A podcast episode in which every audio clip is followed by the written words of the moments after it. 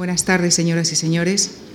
En primer lugar, quisiera recordarles que mañana, viernes a las 19.30 horas, en una nueva sesión de conversaciones en la Fundación con Antonio San José, tendremos como protagonista a Martín Berasategui, uno de los más prestigiosos representantes de la nueva cocina vasca y el cocinero español con más estrellas Michelin.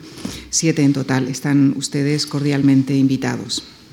Y esta tarde, en la clausura de nuestro ciclo dedicado al flamenco, recibimos al poeta, al narrador Félix Grande, a quien agradezco en nombre de la Fundación Juan Marc que haya aceptado participar en este ciclo. Félix Grande es miembro de la Cátedra de Flamencología, de la Real Academia de Extremadura de las Artes y las Letras y es además miembro correspondiente de la Academia Norteamericana de la Lengua Española. Trabajó durante 35 años, 13 de ellos como director, en la revista cultural Cuadernos Hispanoamericanos. Ha obtenido, entre otros, el Premio de Poesía Adonais, el Nacional de Literatura, el Nacional de Flamencología y el Nacional de las Letras Españolas. En 2005 se le otorgó la Medalla de Oro de Castilla-La Mancha. Numerosos son los libros de poesía que ha escrito y que han sido traducidos a varios idiomas. Sin embargo, dado el tema que nos ocupa, mencionaré sus trabajos ensayísticos en los que ha indagado en el flamenco con títulos como Memoria del flamenco, Agenda flamenca, García Lorca y el flamenco, Paco de Lucía y Camarón de la Isla. Y les dejo ya con él, con Félix Grande, en la conferencia que ha titulado Literatura y Flamenco, el cancionero anónimo olvidado. Muchísimas gracias. Buenas tardes amigos, amigas, bienvenidos. Gracias por acudir a esta cita con el flamenco. Y quiero empezar diciéndoles que eh, lo que voy a contarles esta tarde empezó hace 50 millones de años. En aquel tiempo, unos cetáceos mamíferos maravillosos llamados delfines, eran cuadrúpedos terrestres. Cinco millones de años después, es decir, hace 45 millones de años, estas criaturas eran ya posiblemente anfibias. Y otros cinco millones de años más adelante, comenzaron a tener una morfología acuática. En la tercera época del periodo terciario, la época que los especialistas en el vértigo del tiempo llaman oligoceno, la evolución morfológica de este primeros, primoroso habitante del mar muestra al delfín todavía con hocico dentado, pero ya es muy semejante al que 10 millones de años después, es decir, hace 15 millones de años, estrenaría la forma con que hoy lo disfrutamos. Quiero que sean los delfines los protagonistas sigilosos de esta conferencia y quiero que sean ellos quienes la inicien y quienes la terminen. Mientras les eh, daba estos datos, repito, vertiginosos, me acordaba de Mr. Charles Darwin y sospechaba que estaba sonriendo.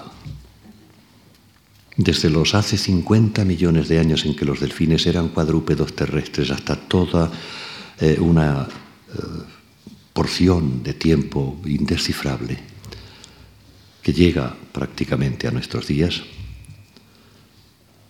los delfines debieron sentir en algún lugar de su mapa genético la necesidad de remontar las aguas del Guadalquivir a contracorriente desde el mar, desde el océano y mar Mediterráneo hasta el lugar en donde hoy se encuentra el puente de Triana. Una tarde del año 1770 y tantos, entraron unos delfines desde la desembocadura del río Guadalquivir hasta Sevilla y comenzaron a hacer cabriolas. Les aclaro que las cabriolas, las coreografías de los delfines, no son solamente un acontecimiento eh, coreográfico maravilloso, sino un, un lenguaje. Se entienden, es su alfabeto. En consecuencia, habitantes de Sevilla y habitantes de Triana, yo les recomiendo que nunca, nunca se les ocurra decir que Triana es un barrio de Sevilla, no lo hagan. Primero porque no es cierto. Hay incluso trianeros que sostienen que Triana nació en esa tierra hispánica, hispalis, antes que Sevilla. Acudieron al río a contemplar ese acontecimiento. Entre los que acudieron de una y otra orilla del Guadalquivir a disfrutar de ese prodigio, había una chiquilla trianera, adolescente, que se llamaba Ana, y un muchacho un poco mayor, un joven, que se llamaba Antonio. Allí se vieron por primera vez, allí se miraron por primera vez y allí con aquella mirada sellaron una unión que duraría, como es preceptivo, hasta que la muerte los separase. Un tiempo después, el día 19 de abril de 1936, poco antes de que comenzase la monstruosidad a la que llamamos guerra civil, don Antonio Machado publicaba en el diario El Sol un artículo del que extraigo unas líneas que les voy a leer. Están firmadas por Antonio Machado en su eh, heterónimo, en su complementario Juan de Mairena. Juan de Mairena, en nombre de don Antonio, dice, otro acontecimiento también importante de mi vida es anterior a mi nacimiento.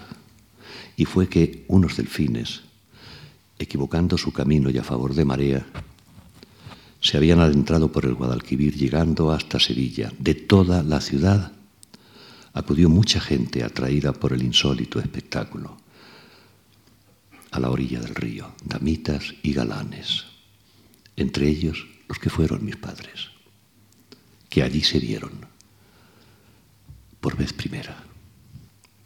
Fue una tarde de sol que yo he creído o he soñado recordar alguna vez. Ana, después doña Ana Ruiz de Machado y Antonio Machado y Álvarez, poco después Demófilo, se encontraron allí, poco después se casaron, comenzaron a tener hijos, cumplieron ese ritual de nuestros abuelos, nuestros bisabuelos, que consistía en tener muchos hijos y perder varios de ellos y tener que enterrarlos. Muy poco después, en el año 1881, Don Antonio Machado y Álvarez, que ya firmaba la mayor parte de sus textos con el seudónimo Temófilo, aquellos de ustedes que hayan tenido la alegría y el privilegio de estudiar una carrera de letras, saben que en, en latín Temófilo quiere decir hijo del pueblo, amigo del pueblo, así es como se firmaba don Antonio Machado y Álvarez. Se publicó en Sevilla en una imprenta llamada El Porvenir, que entonces estaba situada en la calle de O'Donnell, un libro absolutamente fundamental para nosotros los estudiosos, iba a decir los especialistas, pero me he acordado eh, de una frase irónica y me temo que certera de Mr. Oscar Wilde, que decía que la conferencia es el único género literario absolutamente imperdonable. Y ustedes están siendo ya víctimas de una conferencia. Y otra frase, también escrita en, inglés por Sir Bertrand Russell, que decía, el especialista es el que sabe cada vez más de cada vez menos. De manera que les ruego que no me consideren un especialista, sino un buen aficionado. Para los buenos aficionados, aquel libro del que les hablo, publicado en 1881, es fundamental. Es un libro originario. Se llama Colección de cantes flamencos recogidos y anotados por Demófilo. Esa colección de cantes flamencos contiene 900 coplas, una antología que hizo el propio don Antonio Machado y Álvarez, el propio Demófilo, una antología en la que eh, se recogen aproximadamente 900 coplas, de entre las más eh, hermosas desde el punto de vista poético de la época. Es una edición extraordinariamente competente. Me alegra decir esto, más adelante verán ustedes por qué me alegra unir la palabra eh, flamenco a la palabra universitaria. Este libro es un libro de un erudito, un libro de alguien que podemos considerar universitario. Contiene 300 notas a pie de página, un prólogo extraordinariamente solvente, en el que por de pronto eh, se nos entrega la primera biografía, pequeña biografía, del que quizá fuera el cantador más grande del siglo XIX, de Silverio Franconetti. Nos entrega una relación de nombres de, cantadores flamencos, eh, elaborada con la ayuda de, de Silverio y con la ayuda de un cantador gitano, Silverio no lo era, nos entrega sobre todo la historia, la historia no, la, relación de los cantaores aurorales, de los cantadores más remotamente recordados por la tradición oral. Pero lo fundamental de ese prólogo es que hace una eh, recomendación, yo diría, beligerante de la facultad poética de las coplas flamencas.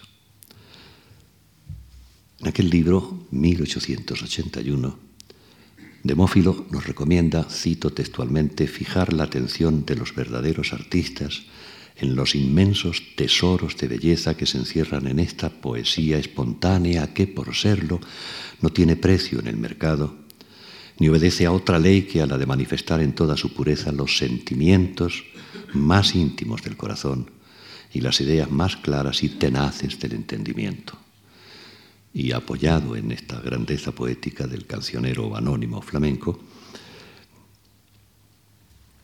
hace un llamamiento para, cito, reivindicar el derecho del pueblo a ser considerado como un factor importante de la cultura y la civilización de la humanidad. Les paso ahora otra opinión de Federico García Lorca, pero antes quiero decirles lo que es fundamental en este diálogo que mantengo con ustedes, aunque no voy a insistir mucho porque no quiero ser antipático. En la universidad, en España, nunca la poesía flamenca, el cancionero anónimo flamenco, nunca ha sido aceptado como uno de los eh, acontecimientos importantes de la historia de la poesía española. Es quizá también por esto, por lo que en el año 1922, cuando Federico García Lorca, que entonces era un chiquillo y a quien hoy ya los, eh, la, eternidad, la posteridad, que en este momento somos ustedes y yo, llama, llamamos Federico, aquel chiquillo Federico, escribió un texto con motivo de la celebración del concurso de Granada, del concurso de Cantejondo de Granada, capitaneado por don Manuel de Falla, un texto en el que dice, una de las maravillas del cante hondo, aparte su esencia melódica, consiste en sus poemas ante los cuales quedamos asombrados. Las más íntimas gradaciones del dolor y la pena son aquí puestas al servicio de una expresión pura y exacta. No hay nada, son palabras suyas, no hay nada absolutamente nada igual en toda España, ni en estilización, ni en ambiente, ni en justeza emocional. No hay nada comparable en delicadeza y ternura con estos cantares y vuelvo a insistir, dice, en la infamia que se comete relegándolos al olvido. Son palabras de Federico. Ustedes saben, muchos de ustedes saben que una de las eh, características del flamenco es las conversaciones que motiva, que son siempre apasionadas y que finalmente a lo largo de mi vida y sobre todo ya en el último vuelta del camino de esa vida me he dado cuenta de que, de que esas eh, discusiones no se producen porque los contendientes tengamos la necesidad de llegar a una conclusión o de aplastar las opiniones de nuestro contrincante. He llegado a la conclusión de que esas opiniones apasionadas eh, las emitimos y las contrastamos y las hacemos golpearse unas contra otras en realidad para disfrutar, para hacer un homenaje, un homenaje verdadero al flamenco. En el flamenco, cuando la cosa va de verdad, cuando la cosa es seria y cierta, en el flamenco todo es pasión y nuestras conversaciones también. Y las conversaciones han establecido que no se puede llegar a un acuerdo y ni queremos llegar a un acuerdo sobre cuál era eh, la autoridad de Federico García Lorca para opinar sobre el flamenco. Hay algunos que de una manera arriesgadísima, eh, casi tirándose sin red, establecen que Federico no sabía prácticamente nada sobre el flamenco, no lo frecuentaba suficientemente, desconocía la historia de la genealogía de los cantes, alguna vez incluso en algunas anotaciones equivocó algún dato. Otros opinan, eh, yo soy de ellos, que Federico, eh, con la genialidad propia de una criatura como él, fue capaz de intuir y expresar algunas de las cuestiones esenciales del flamenco hasta lo más hondo, hasta, para decirlo con sus propias palabras, hasta las últimas habitaciones de la sangre. De manera que que se quede en el aire si, si, Federico era o no un especialista, un erudito, un gran aficionado. No, no importa mucho, yo opino que sí, pero no importa. De lo que no hay duda, y sobre esto no hay discusión, es de que Federico era un gran poeta. De flamenco sabía más o menos, que se quede para la historia la pasión verbal, pero que sabía de poesía, de eso no nos cabe duda a nadie. Y fue él, un genio de la creación poética, el que dijo, no hay nada comparable en delicadeza y ternura con estos cantares y vuelvo a insistir en la infamia que se comete, relegándolos al olvido. Ahora les voy a dar algunas características someras y rápidas, un poco telegráficas, de la estructura antropológica de la poesía flamenca y después les daré tras los elogios pertinentes les daré las pruebas testificales como si yo fuera un notario que estuviera poniendo aquí la fortaleza de la verdad de la poesía flamenca. Lo primero que quiero recordarles a ustedes, ah, lo primero que quiero decir y que debo decir es que cuando hablamos de flamenco, incluso nosotros los buenos aficionados e incluso los especialistas, solemos hablar de la historia del cante, que es prodigiosa, de la historia de las coreografías del baile flamenco, que es prodigiosa, de la historia de la guitarra, que es más prodigiosa todavía porque quien les habla, además de un averiguador del flamenco y un aficionado y un poeta lírico, lo que soy de verdad es un, un gran guitarrista flamenco absolutamente fracasado. Y esto me da autoridad para decirles a ustedes que la historia del lenguaje flamenco es un prodigio, casi se acerca al milagro. Hace poco más de 100 años el toque flamenco no existía, la guitarra era un instrumento rudimentario en manos de, los primeros acompañantes de, flamenco, que se contentaba con eh, darles eh, compás, compás y siempre, y hacerle algunas pequeñas falsetas con el dedo pulgar más o menos trabajosas. Incluso sabemos por tradición oral que algunos de los primeros guitarristas que se sentaron junto a los cantaores hacían, tocaban la, la prima y la segunda con un solo dedo, de una manera inculta, maravillosa. Y poco después, la música de guitarra se ha convertido en uno de los acontecimientos musicales más prodigiosos de la historia de la cultura humana. Ahora uno oye tocar la guitarra a, algunos de los buenos eh, imitadores de Paco de Lucía y se vuelve loco. Yo soy un guitarrista fracasado precisamente porque me di cuenta de que para intentar tocar mínimamente de un modo respetuoso tenía que trabajar seis o ocho horas diarias, que es lo que hacen los chicos ahora de 15 años. Se sientan como el que va a la guerra, ocho horas diarias. Déjenme que le cuente, les cuente una anécdota sobre esto de las ocho horas diarias. No debo hacerlo, no debería saltar de un asunto a otro, porque eso parece ser que va contra la normativa de, la, de las leyes del discurso. Pero yo tenía un amigo actor con una voz eh, muy viril que se clavaba los pies en el suelo y decía, en mi casa, en mi casa se hace lo que yo obedezco. Y bueno, pues como me siento en casa, pues hago lo que me parece que en este momento es contarles una anécdota sobre las ocho horas. La anécdota tiene que ver con Paco de Lucía. Un día en mi casa hubo una época en que nos veíamos con mucha frecuencia. Paco viajaba muy poco, tenía 25 años y nos íbamos a mi casa. Yo acababa de comprar una guitarra que me había costado toda mi fortuna y entonces convinimos que el sonido se lo iba a hacer él y le hizo el sonido. Sonaba divinamente, sonaba como, miren, le puse Mesalina de nombre. Sonaba como la mujer más potente de la historia de Roma. Y un día cuando ya había tocado la guitarra, ya habíamos eh, escuchado discos, nos habíamos reído, ustedes saben que una de las actividades fundamentales de los flamencos es reírse mucho, tal vez por venganza, ya llegaremos a ello. Eh, le pregunté, le dije, Paco, ¿tú ahora cuántas horas tocas la guitarra? Yo ya sabía, ya me lo había contado él, me lo había contado su hermano, Ramón de Algeciras, me lo había contado incluso su padre.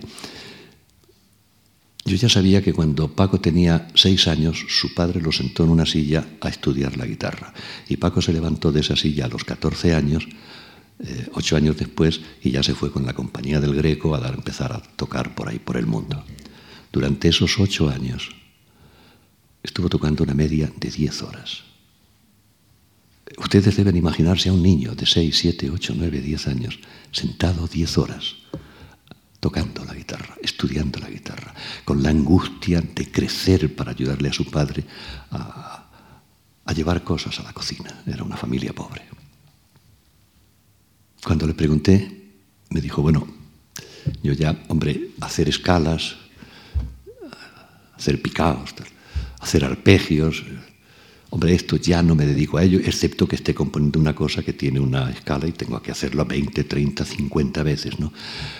O, una frase que, tiene una parte arpegiada y entonces tengo que hacer el arpegio una vez y otra y otra.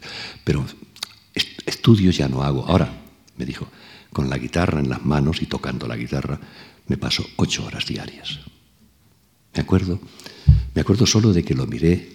No, yo ya no recuerdo con qué emociones. Supongo que en mi mirada, en mi cara, había asombro, estupor, mejor, tal vez incredulidad, miedo, no sé.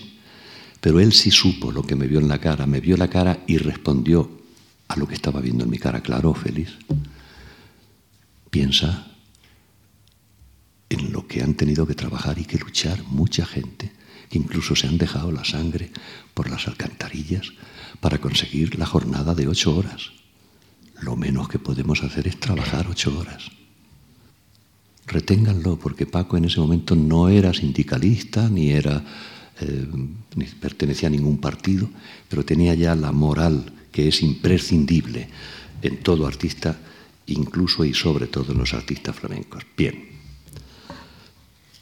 Lo primero que quiero señalaros es que eh, la estructura de la copla flamenca es un acontecimiento único en la historia de la poesía española. El poema flamenco está apoyado en 24 o 32 sílabas.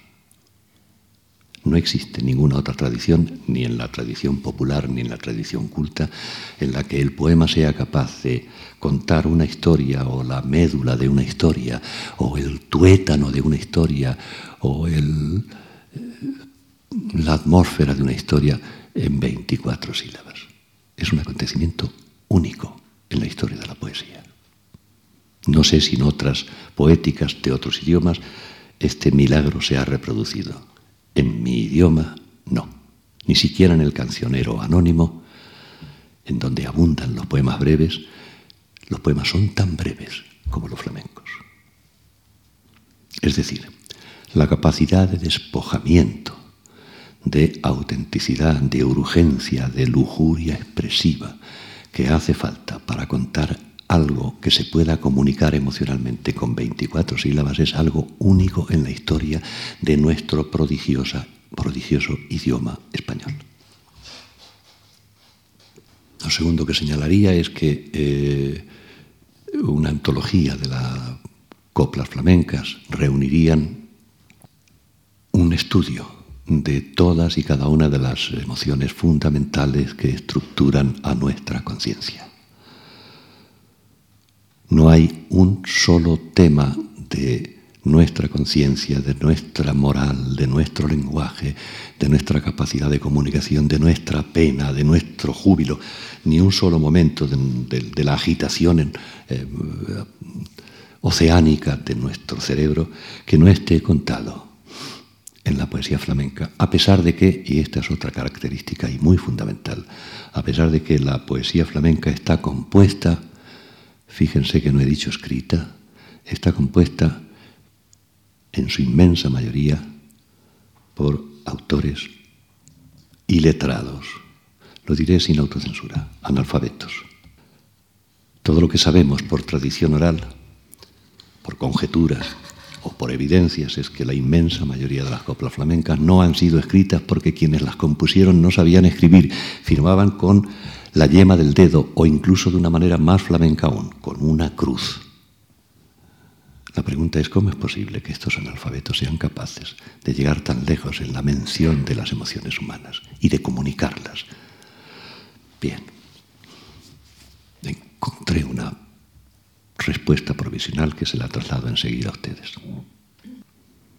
Pero no olviden que, como todo el flamenco en general, la poesía flamenca está compuesta por criaturas que no tuvieron ni remotamente memoria de que hubiera una cosa llamada universidad, que la inmensa mayoría de los músicos flamencos no tenían ni idea de que hubiera una cosa llamada conservatorio, y fueron ellos los que compusieron una música que hoy es absolutamente universal y una poética que lo será pronto.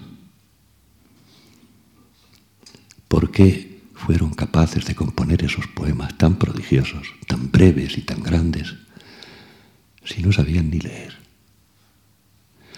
Me he preguntado esto tantas veces y tenía la respuesta delante de la nariz, hasta que poco a poco me he ido dando cuenta de que la respuesta era muy clara. Verán, cualquiera que se siente Cualquiera a quien su corazón le obligue a sentarse para componer algo, para hacer algo, con ansia de comunicarlo a sus eh, vecinos, a sus congéneres, a su tribu, cualquiera que se siente con gana de conmover a algunos de sus contemporáneos,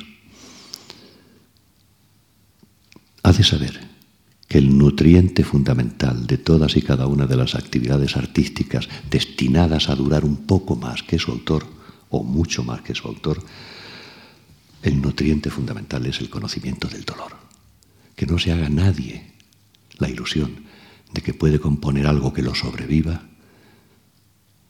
si le ha vuelto la espalda al sufrimiento o si le ha dado miedo, la cara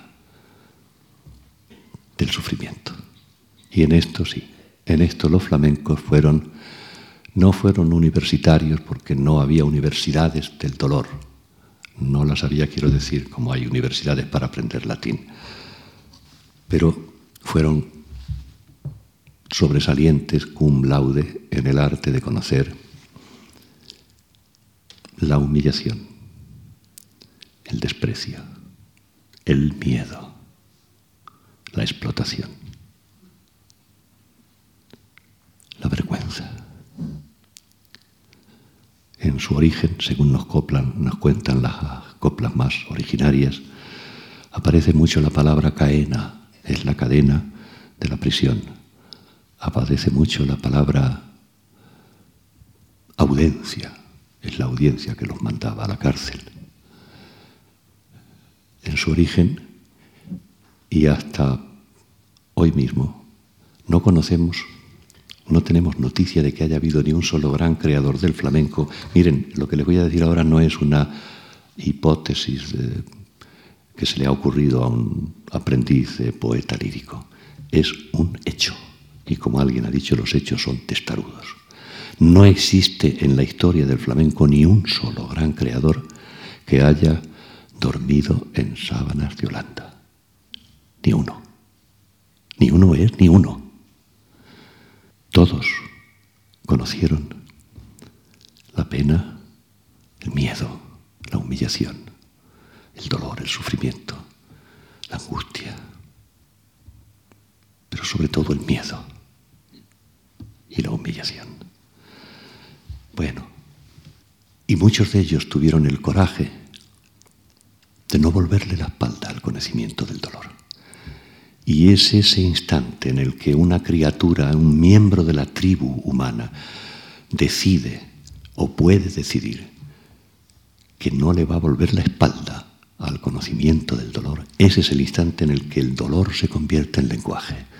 La historia de los flamencos es la historia de unas cuantas criaturas maravillosas, valentísimas y doloridas que cruzaron por el infierno de las penalidades, de la calamidad y convirtieron todo aquello en un lenguaje que hoy se recibe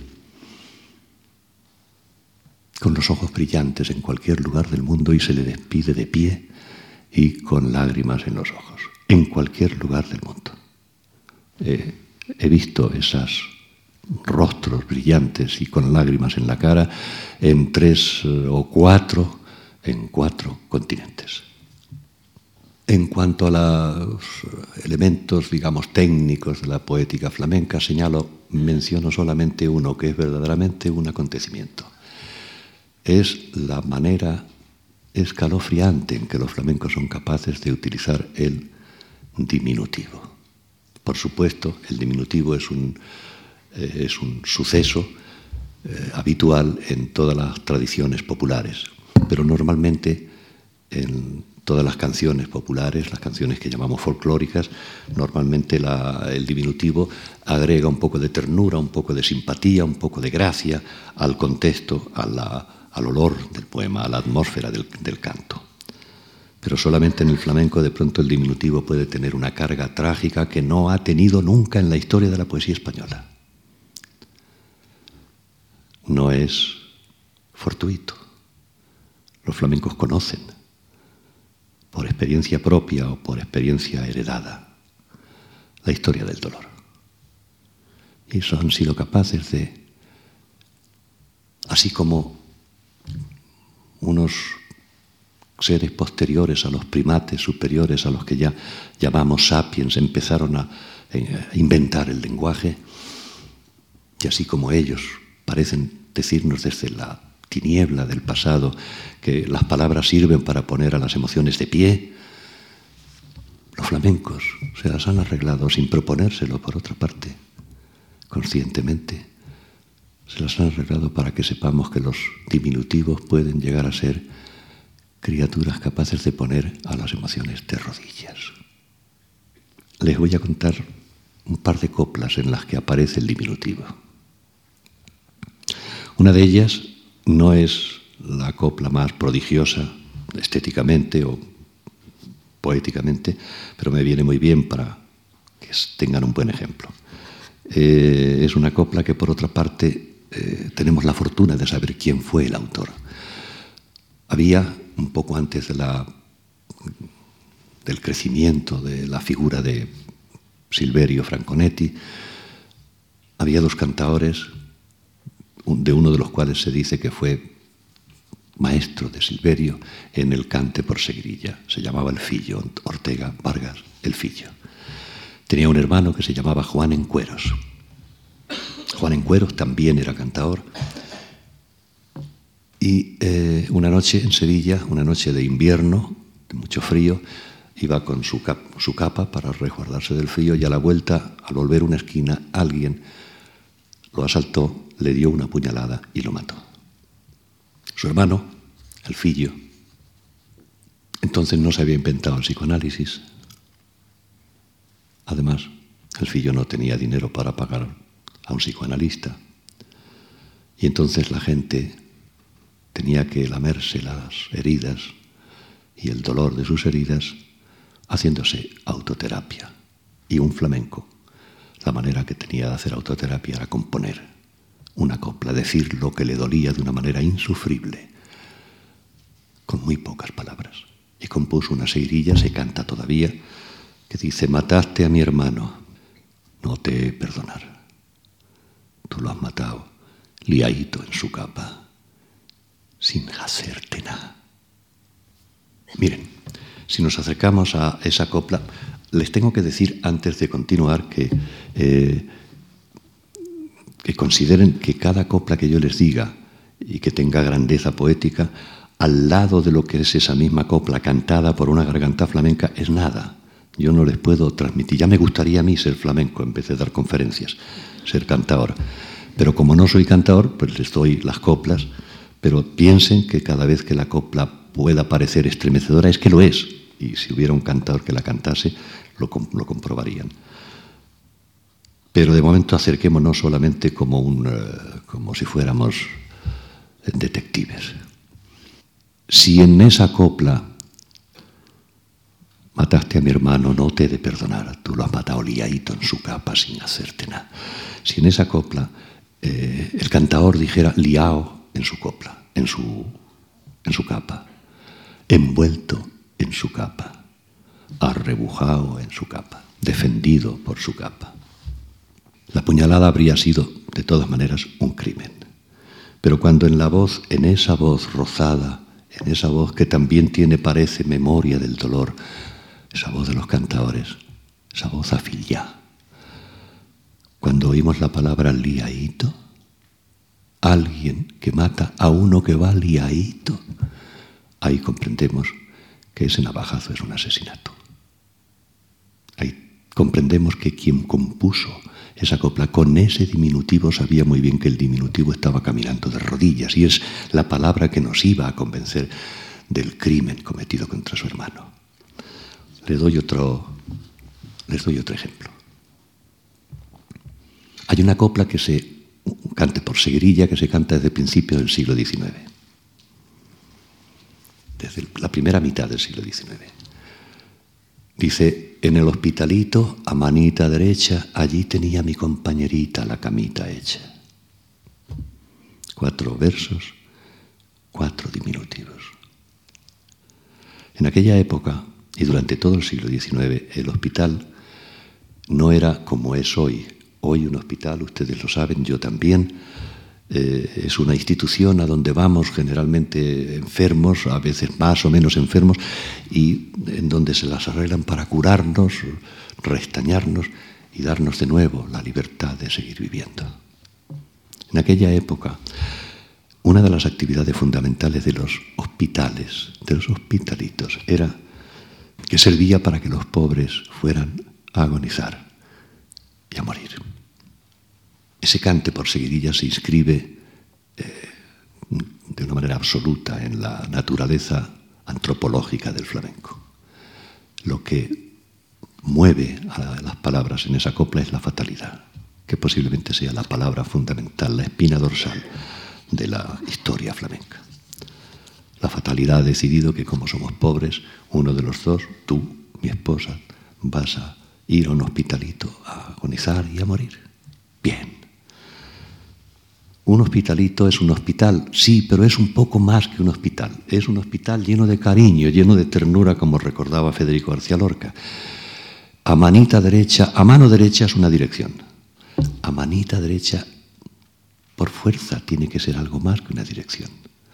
Es una dirección pero que ya lleva un componente de afecto, de ternura tal vez, de tristeza, que no tiene la palabra mano derecha. A manita derecha es un poco más. Allí tenía, allí tiene mi compañerita, allí está esperando a mi compañera, allí en el hospitalito a manita derecha, está esperando a mi compañera. Dice mi compañerita, hoy como ustedes saben la palabra compañera se usa mucho en el lenguaje amoroso.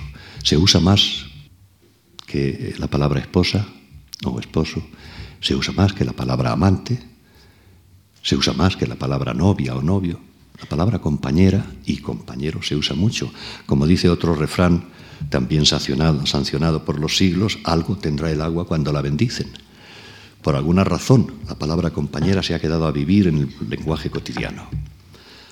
Pero la palabra compañerita es un poco más que la palabra compañera. Uno por fuerza tiene que pensar, sobre todo si escucha el cante, tiene que pensar que la palabra compañerita yo diría que hasta contiene más orgasmos que la palabra compañera. Con una compañerita se ha hecho el amor más, y si no más veces, ni con más intensidad, sí con más ternura, con más gratitud, mirando más a los ojos. Allí tenía mi compañerita la camita hecha.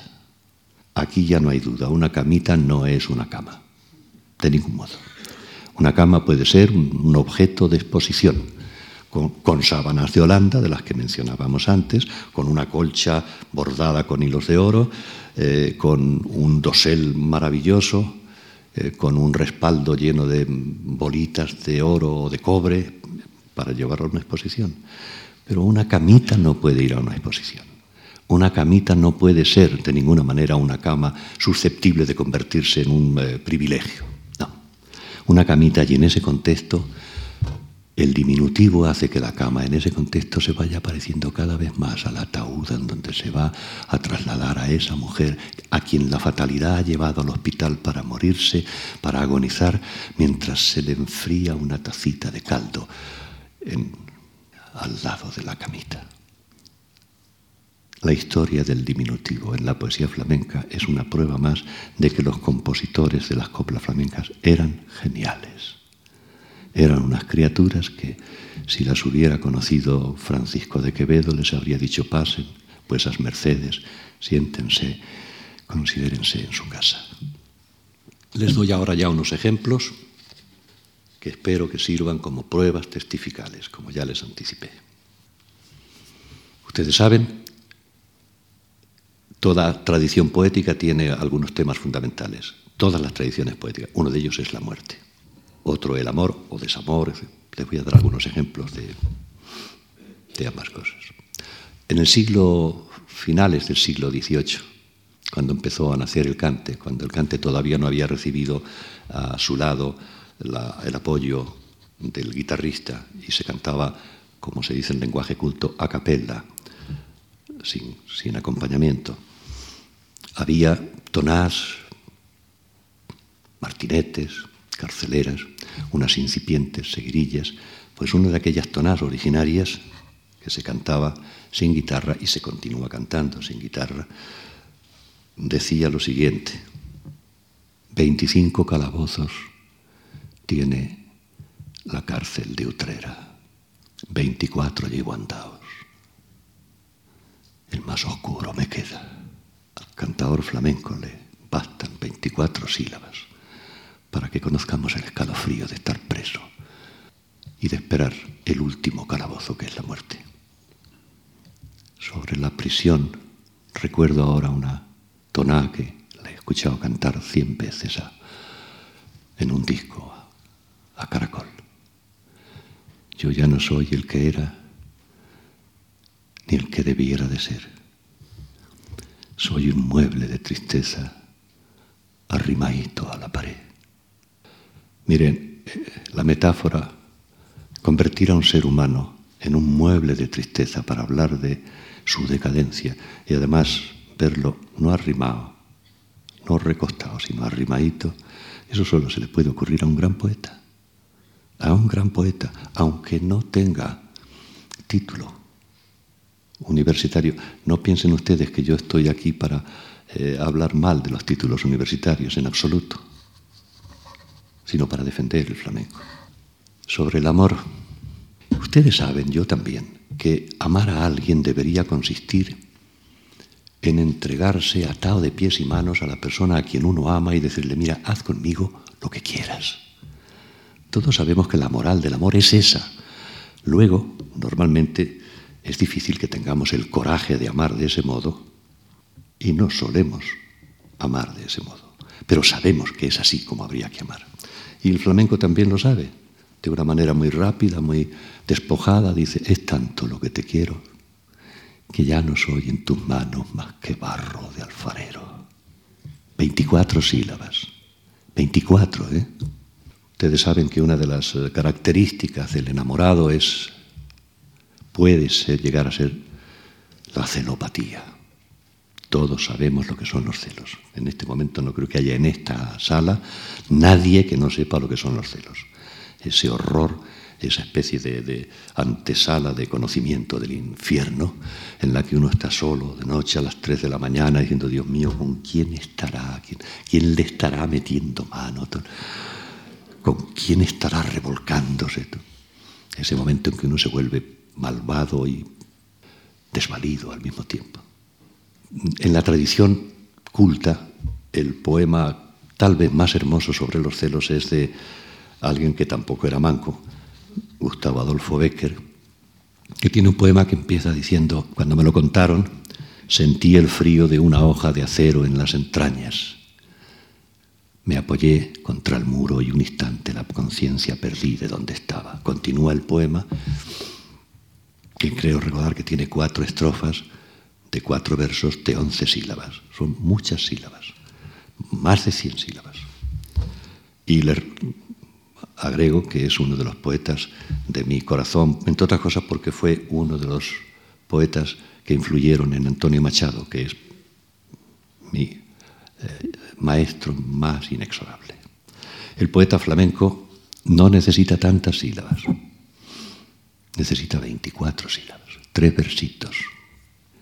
Imagínense, traten de recordar aquel instante en que fueron celosos y celosas. Recuérdenlo bien en ese momento, el poeta flamenco dice, la noche del aguacero, dime dónde te metiste, que no te mojaste el pelo.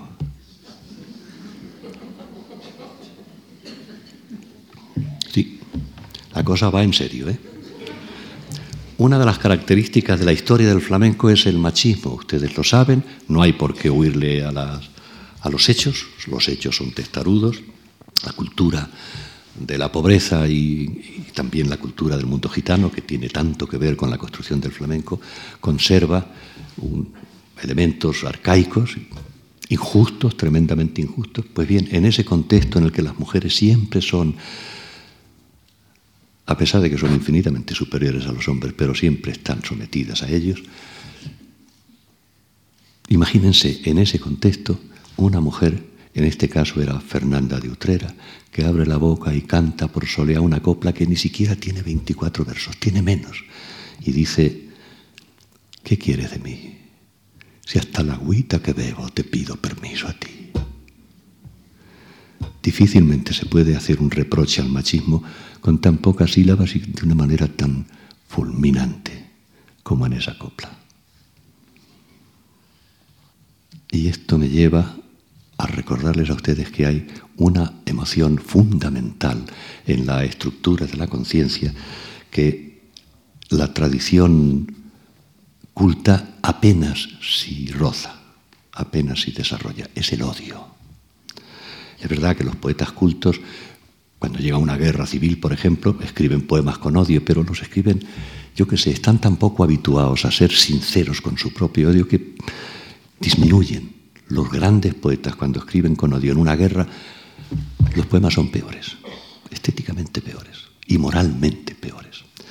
El flamenco no, el flamenco, como vive en carne viva, como vive con las mismísimas entrañas, como no le ha tenido nunca terror a ninguna emoción, cuando tiene que vivir y contar el odio, lo cuenta.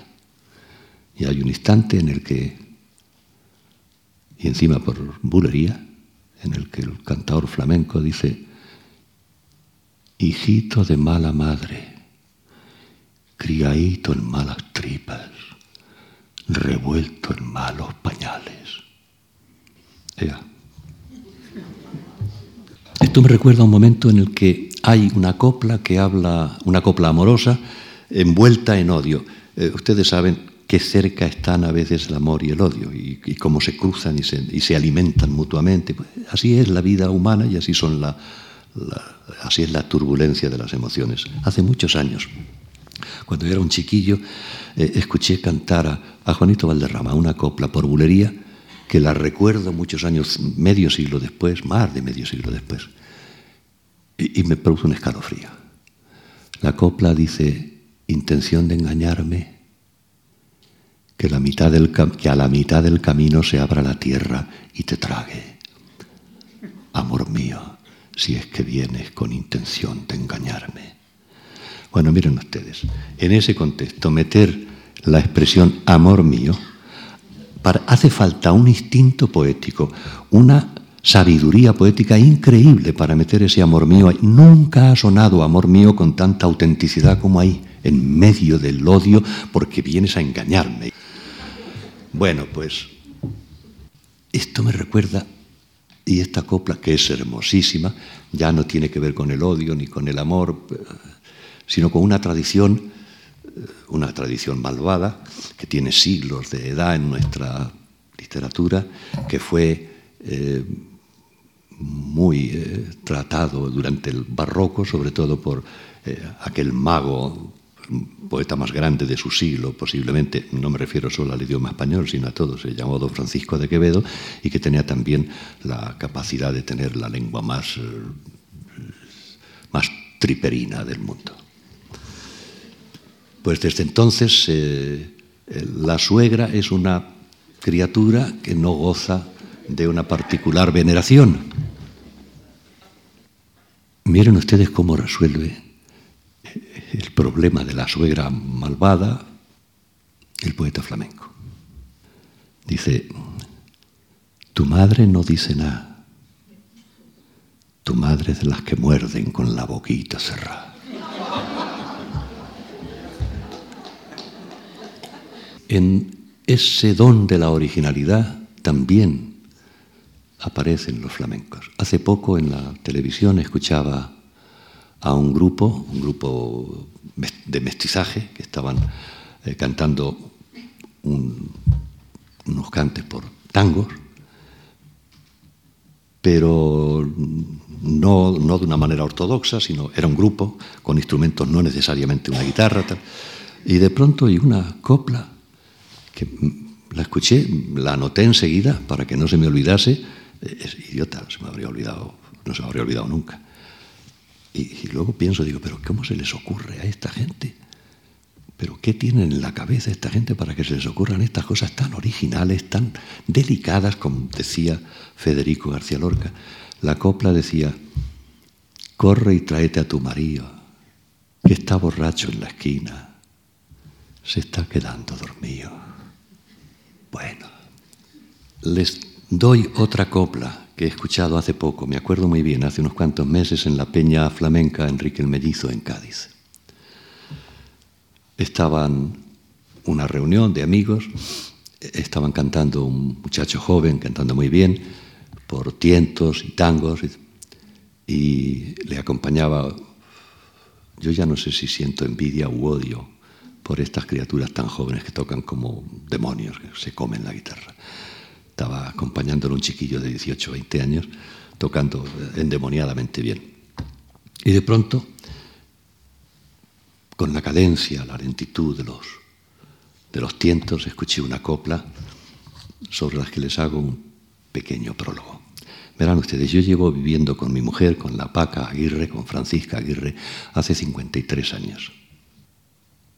Yo ya he aprendido, ya ven ustedes que tengo la cabeza enterrada en canas, yo ya he aprendido que en esta vida todo tiene su precio y que las cosas importantes tienen un precio caro.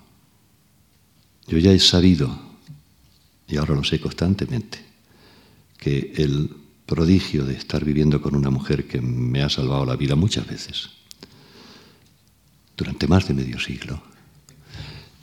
El prodigio de que hayamos estado juntos, amparándonos el uno al otro, consolándonos cuando era necesario, compartiendo la felicidad cuando podíamos. Tenía que tener un precio. Ahora sabemos cuál es el precio. El precio es que ambos no ignoramos que uno de los dos se va a morir el primero. Es fatal. Y que el que se quede aquí posiblemente irá dejando de ser una persona y se convertirá en un alma en pena. Este era el precio.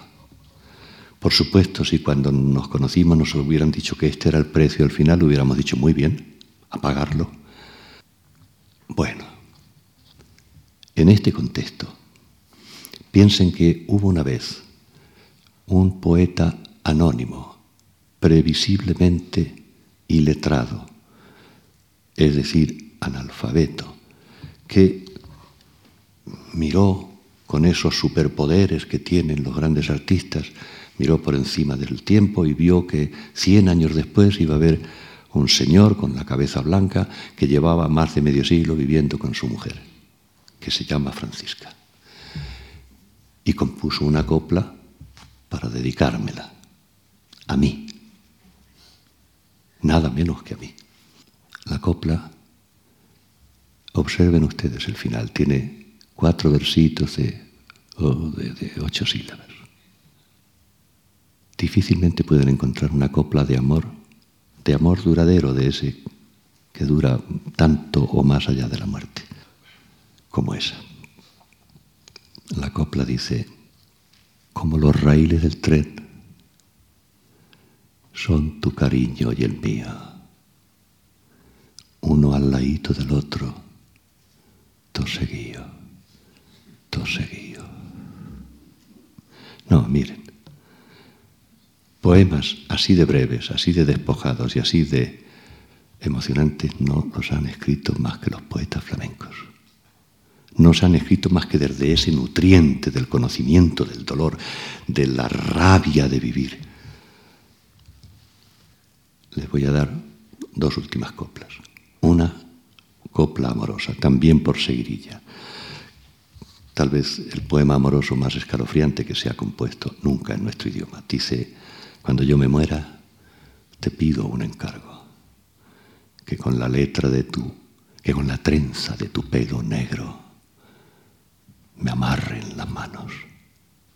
Bueno, uno escucha ese poema, ese cante, y le ocurre lo que ocurre siempre que uno lee un poema genial. Quiere colaborar con él, quiere abrazarse a él, quiere eh, poner algo de su parte. Entonces uno empieza a hacerse preguntas, dice, pero bueno, pero ¿qué le pasa a este hombre?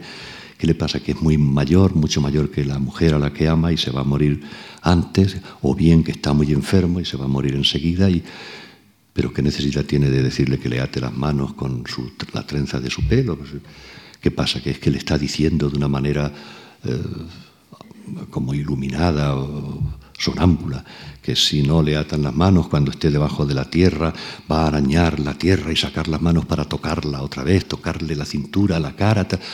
Bueno, es una buena ocurrencia, es las cosas que se nos ocurren a los que no somos geniales. Pero si situamos, si contextualizamos esa copla, la dimensión de poesía amorosa de esa seguirilla ya se vuelve eh, omnipotente. En aquel momento,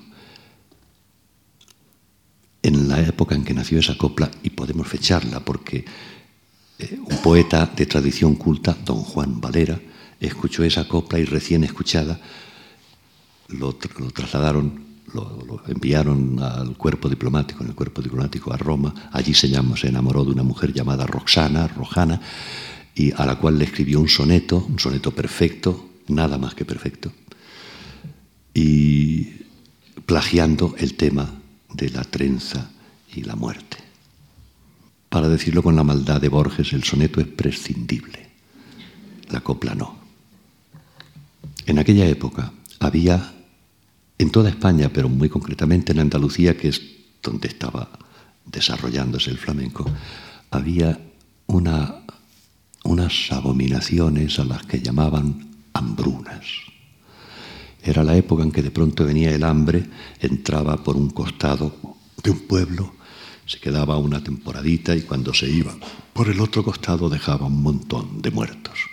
Hay un libro maravilloso de Luis Díaz del Corral que se llama Historia de las agitaciones campesinas andaluzas, en el que se cuentan muchas historias conmovedoras y en el que nos enteramos de que Baena, Baena, la ciudad en donde había nacido Luis Díaz del Corral, era un pueblo grande, tenía 12.000 habitantes y de pronto llegó el hambre, entró por un costado de, de Baena, se quedó un poquito de tiempo y salió por el otro costado y se dejó ocho mil criaturas de Baena vivas y cuatro mil muertos.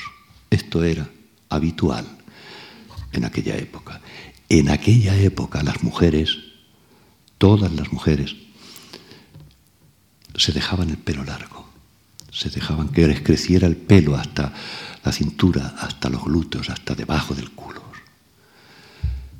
Y no sólo para estar hermosas y recordarles a los hombres aquella época de las cavernas en que eh, envolvían la mano en, la cabellera de la mujer y la arrastraban a la cueva para eh, engendrar hijos y que siguiera el mundo, sino porque cuando venía el hambre se podían cortar toda su cabellera muy larga y con esa trenza larga y que podía pesar mucho la vendían a los eh, industriales de los pinceles y con el dinero le podían dar dos o tres meses de comer a sus hijos.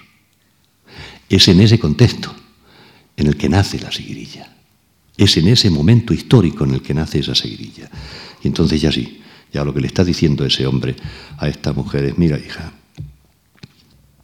yo también soy yo, también quiero a nuestros hijos. Yo soy su padre, los quiero mucho. Pero yo sé que tú te la vas a arreglar. Cuando venga el hambre, te la vas a arreglar para darles de comer. Porque te conozco, sé cómo eres. Ahora, esa mata de pelo, en la que he sido absolutamente feliz, en la que he nadado con las manos durante tanto tiempo, que me ha recordado que la condición de seres finitos, existe la inmortalidad. No, esa trenza de tu pelo, por favor, átame las muñecas con ella, que me quiero ir debajo de la tierra y que me acompañe esa nostalgia de tu pelo durante toda la eternidad. Ustedes pueden buscar un poema como ese, poema de amor en toda la historia de la poesía, desde las jarchas hasta hoy. No lo van a encontrar. Y por último, la única manera de no darle la razón a, a Mr. Oscar Wilde, que decía que la conferencia es el único género literario absolutamente imperdonable, es eh, no pasarme demasiado de tiempo. Y por último, la condición fundamental de la conciencia de esta especie animal que llamamos Homo sapiens es el conocimiento de la muerte. Y más aún, el terror a la muerte. Todos tenemos terror a la muerte. Tal vez todas y cada una de nuestras neuronas saben que van a morir.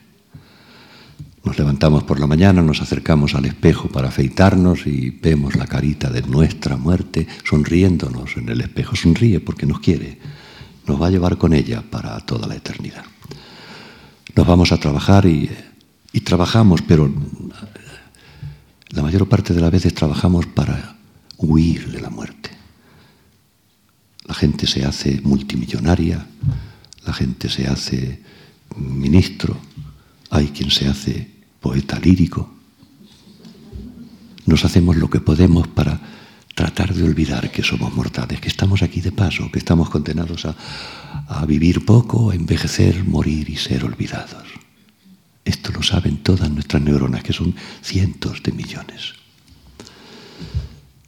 huimos, tenemos miedo.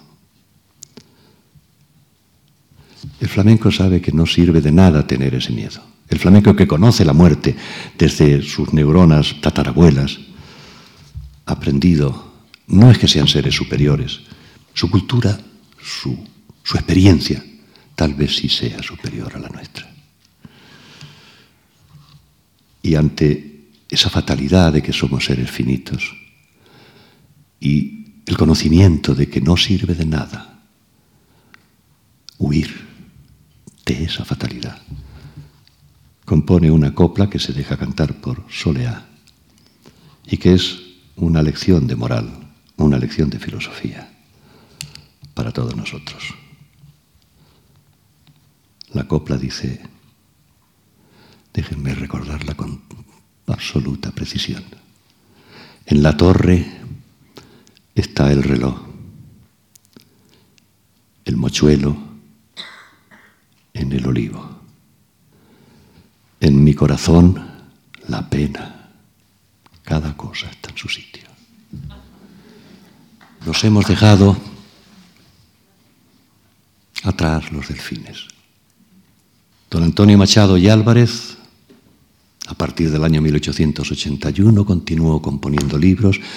Fue un hombre no vinculado, sino fundamental en la historia de la institución libre de enseñanza. Ustedes saben, fue la aventura pedagógica más importante de la historia de España.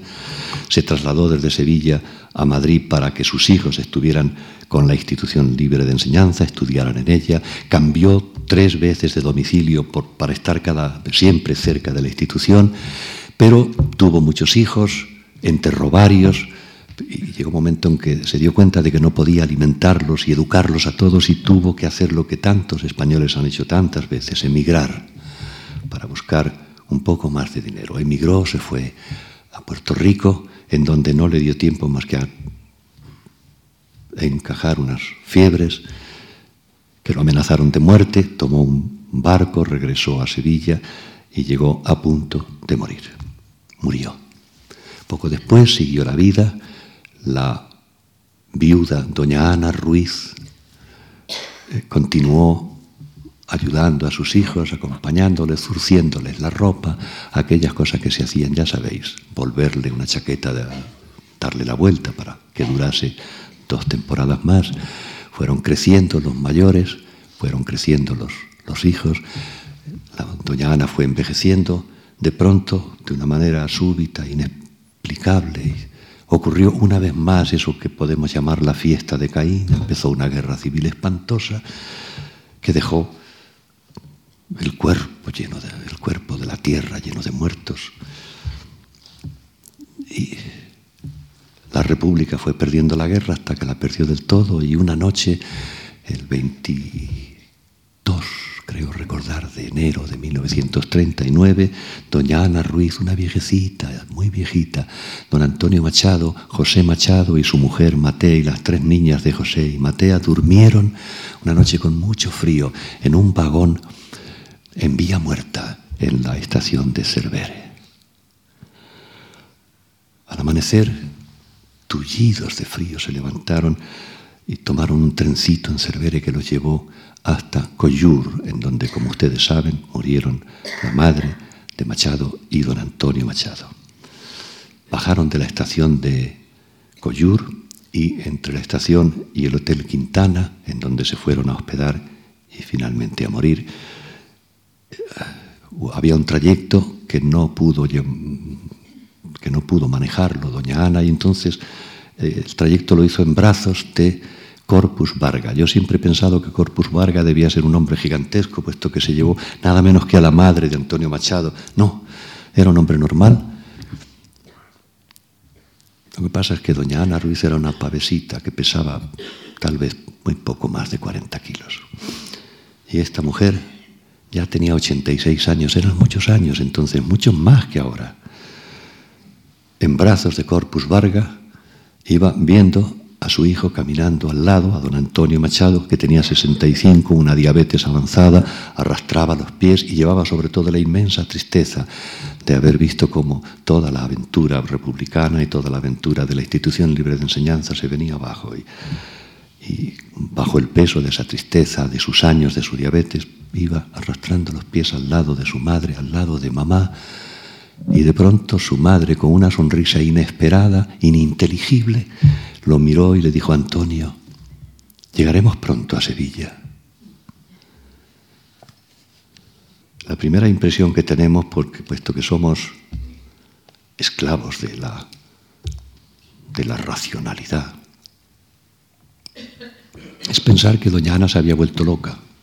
Pero ¿cómo? Si no ibas a Sevilla, pobrecita, si a donde vas es a la muerte, si ya estás en el exilio, vas a un hospital, a, una pensión que se llama Hotel Quintana, en donde vas a vivir un mes más, y tu hijo dos días menos.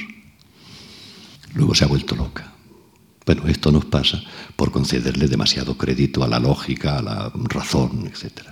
Pero si nos acercamos un poquito más, a lo mejor resulta que no estaba delirando. La pregunta Antonio, ¿llegaremos pronto a Sevilla? La responde don Antonio después, cuando murió, el 23 de febrero. Siguiente, en su bolsillo le encontraron un papel doblado y en el papel escrito a, lápiz el último poema de su vida, el último verso de su vida, un alejandrino de 14 sílabas, menos que los poemas flamencos. Y ese verso parece ser una respuesta a la pregunta de su madre. El verso dice, estos días azules y este sol de la infancia, que era como si le dijera a su madre, sí madre, ya hemos llegado a Sevilla, mira estos días azules y este sol de la infancia. Entonces lo que nos está preguntando, lo que nos está diciendo doña Ana Ruiz, viejecita, en brazos de un transportista llamado Corpus Vargas, es, mira, mira hijo Antonio, yo no quiero que haya una guerra civil, que nos mande al exilio. No quiero verte caminando como un viejito. No quiero que envejezcas tanto. No quiero que tu hermano a quien tanto quieres y a quien tanto quiero yo, que soy su madre, esté en el otro bando pensando qué será de nosotros. No quiero que haya una guerra civil.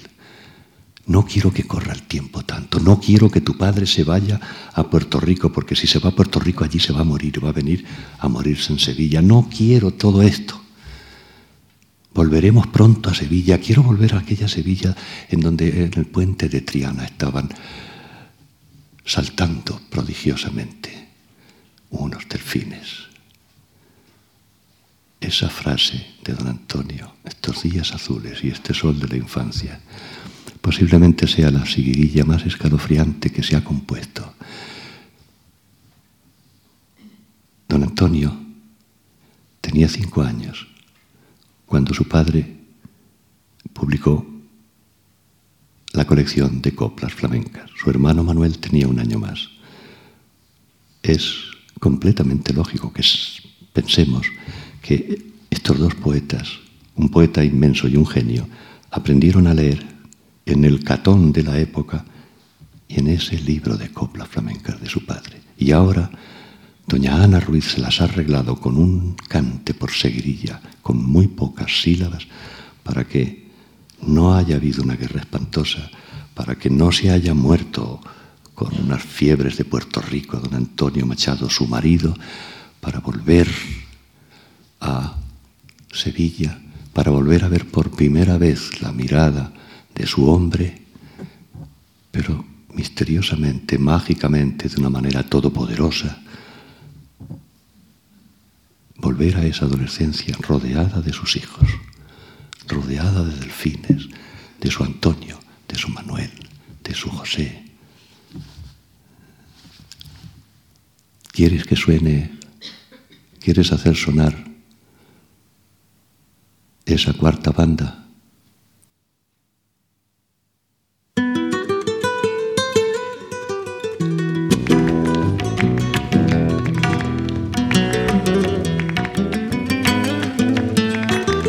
Muchas gracias.